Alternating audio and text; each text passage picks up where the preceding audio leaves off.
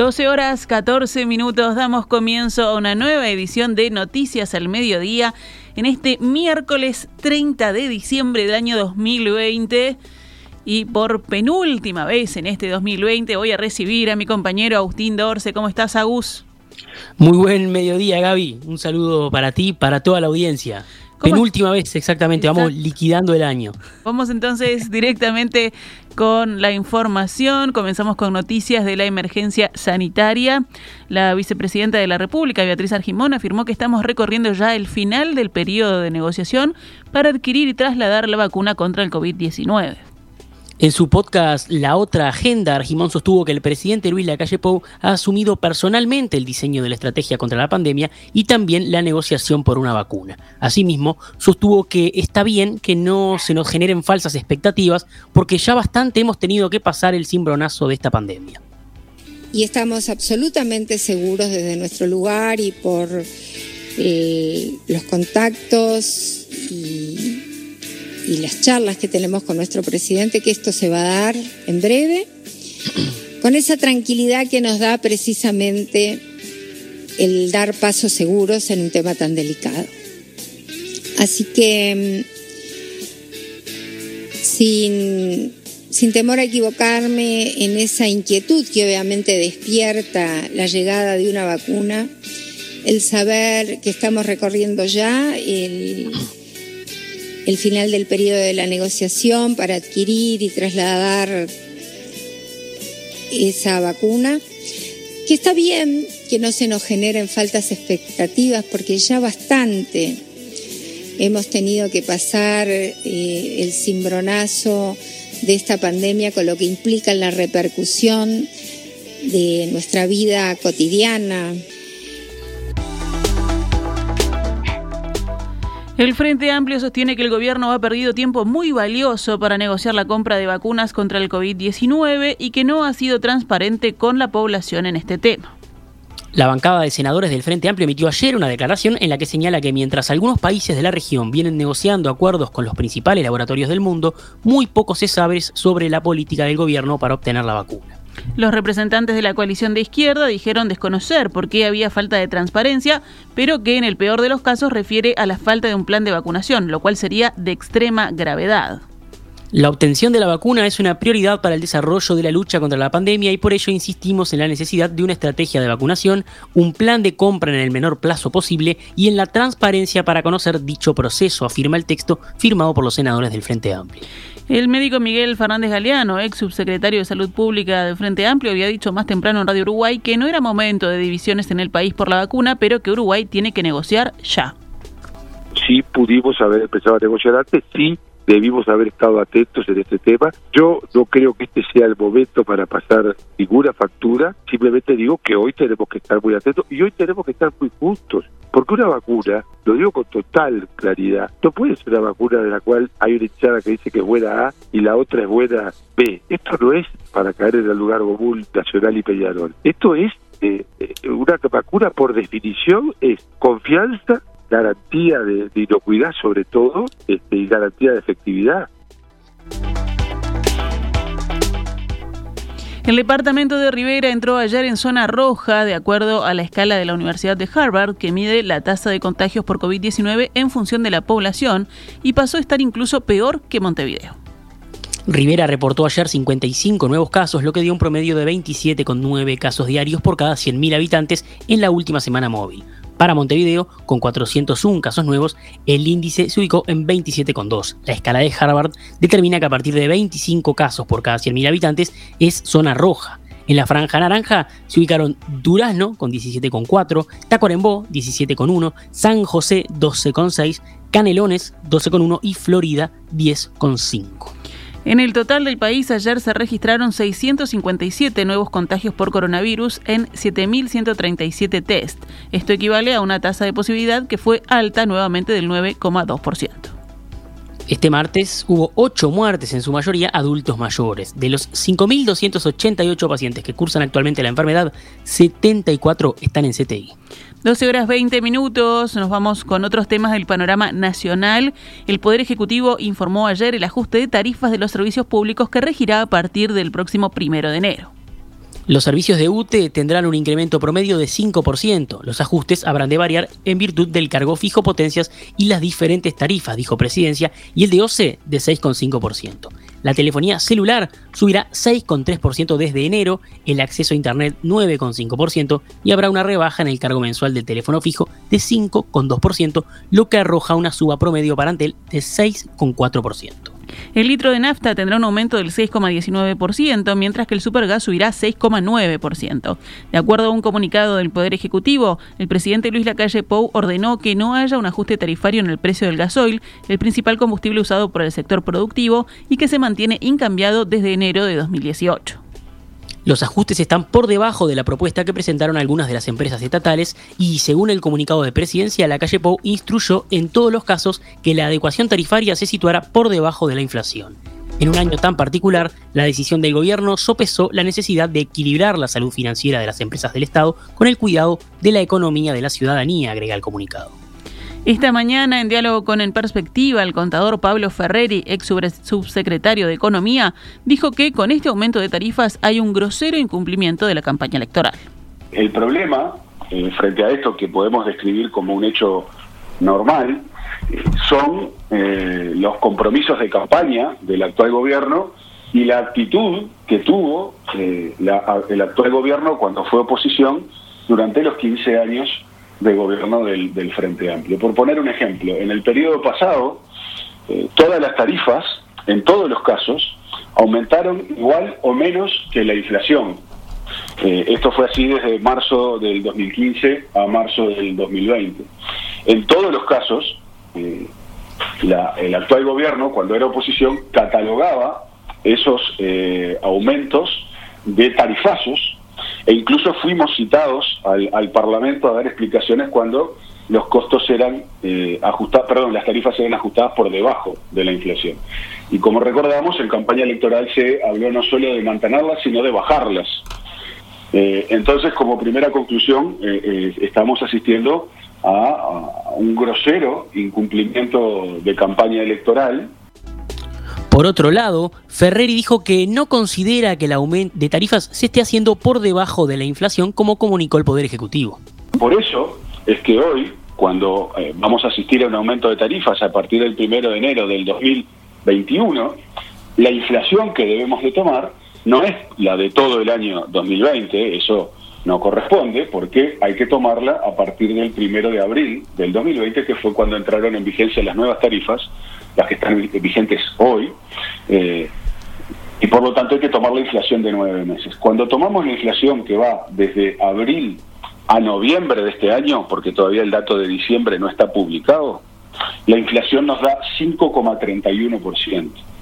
Pero con una característica, Romina, eh, en general, y por lo menos fue así en los últimos cinco años, creo que eh, ocurre hace muchos más años, pero estuve chequeando hasta el 2015, la inflación del mes de diciembre es en general negativa. ¿Por qué? Porque ahí está la bonificación que hace UTE del UTE Premia y alguna cosa más que hace que la inflación de ese mes en general sea negativa. Por lo tanto, cuando tengamos el dato de diciembre, la inflación de abril a diciembre va a estar por debajo de este 5,31%. Y ahí es cuando vemos que los aumentos que ustedes describían para, para para fin de año de, de OCE del 6,5, Antel 6,4, ANCAP 6,19 eh, y UTE 5%, vemos que están todas algo por arriba de, lo que va a ser la inflación entre abril y, y diciembre. El ex subsecretario de Economía también expresó que con este aumento de tarifas, por primera vez en muchos años, los salarios se van a ver deteriorados en su poder de compra con respecto a los servicios públicos. Eh, los salarios van a crecer bastante menos de lo que van a crecer las tarifas y por lo tanto, después de muchos años, de, muchísimos años diría yo, eh, los salarios se van a ver deteriorados, deteriorados en su poder de compra con respecto a eh, los servicios públicos. recordemos, los salarios en el gobierno central van a estar subiendo en el entorno del 4,5% en enero, en las empresas públicas van a estar subiendo un 2%, y los salarios privados, lo que establecen los consejos de salarios, las pautas de los consejos de salarios, es que suban un 3%. Entonces, cuando vemos estos aumentos de tarifas, vemos que claramente los uruguayos que vivimos de, un trabajo o, de una pensión o de una pasividad, eh, vamos a poder pagar menos tarifas con, con nuestros salarios y este es un dato que me parece no menor.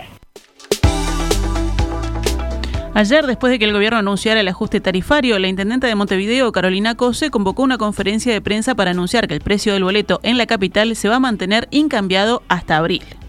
Hemos mantenido una diferencia muy importante entre oferta y demanda, eso se ha hecho con un esfuerzo conjunto y contando con que ese esfuerzo va a permanecer, la Intendencia está dispuesta a hacer un esfuerzo extraordinario para mantener el precio del boleto hasta abril.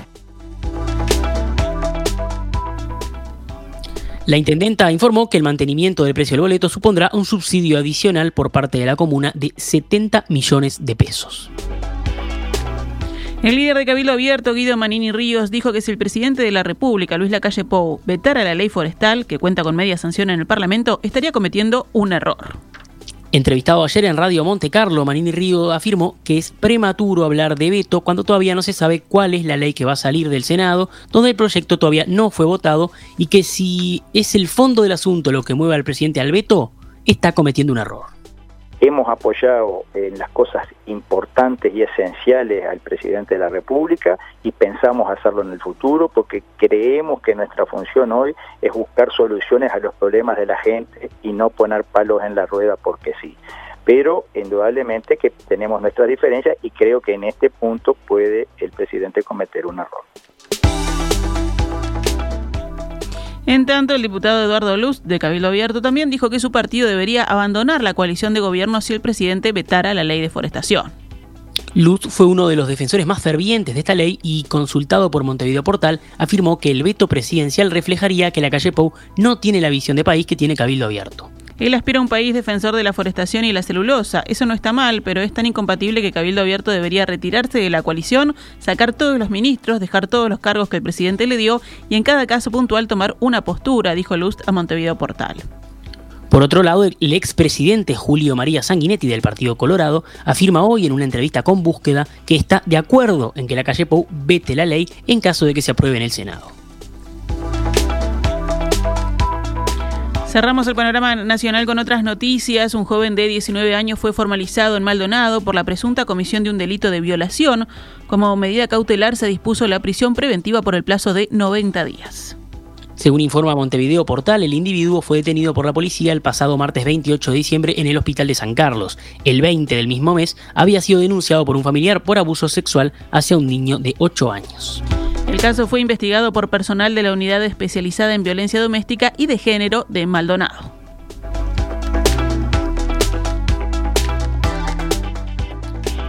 Repasamos a cuánto cotiza el dólar a esta hora en pizarra del Banco República. 41 pesos con 20 para la compra y 43 pesos con 40 para la venta.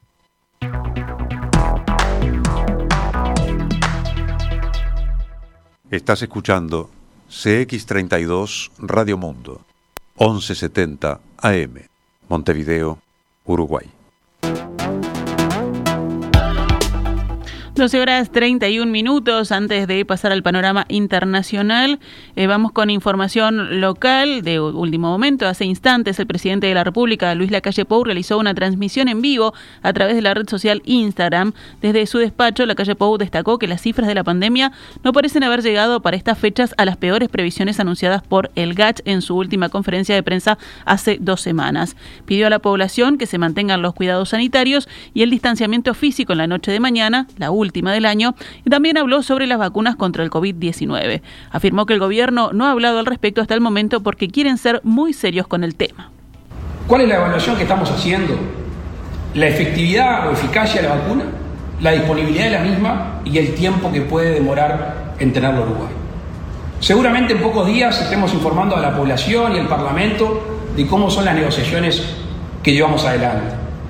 Pero no olvidarnos que de aquí a que el Uruguay tenga una vacunación importante, sigue siendo la conducta de cada uno de nosotros la que el Uruguay lo va a sacar adelante en esta pandemia.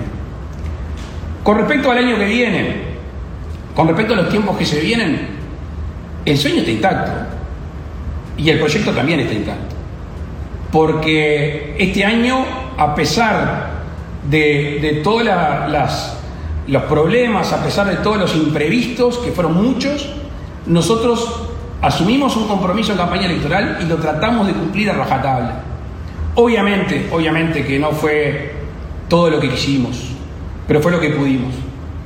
Créanos, créanme que nosotros le pusimos todo el corazón, todo nuestro intelecto, eh, toda nuestra fuerza a sacar el país adelante.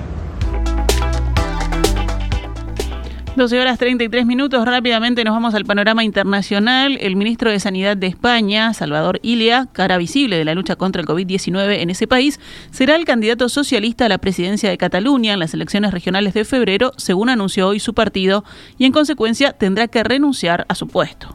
Ilia, ministro de Sanidad desde enero de 2020 en el gobierno del socialista Pedro Sánchez, ha generado mucha visibilidad como coordinador de la respuesta al nuevo coronavirus y por sus frecuentes apariciones en televisión para actualizar la situación sanitaria ante los españoles. También ha sido muy criticado por la oposición por su nefasta gestión de la pandemia, tal y como escribió en Twitter hoy el secretario general del Partido Popular, Teodoro García Egea. España es uno de los países europeos más golpeados por la pandemia, con más de 50.000 fallecidos y casi 1.900.000 casos registrados. No hay indicaciones todavía sobre quién sustituirá a Ilia en el gobierno y cuándo será el relevo. Los máximos dirigentes de la Unión Europea y China alcanzaron hoy un principio de entendimiento sobre un ambicioso acuerdo de inversiones que abriría el enorme mercado chino a las empresas de la Unión Europea. Hoy la Unión Europea y China concluyeron en principio las negociaciones sobre un acuerdo de inversión para oportunidades comerciales y de negocios más equilibradas, expresó en Twitter la presidenta de la Comisión Europea, Ursula von der Leyen. En una nota oficial, von der Leyen y el titular del Consejo Europeo, Charles Michel, indicaron que por este acuerdo China se comprometió a trabajar, a trabajar en dirección de la ratificación de las normas internacionales relativas al trabajo forzado, un aspecto crítico de esta negociación.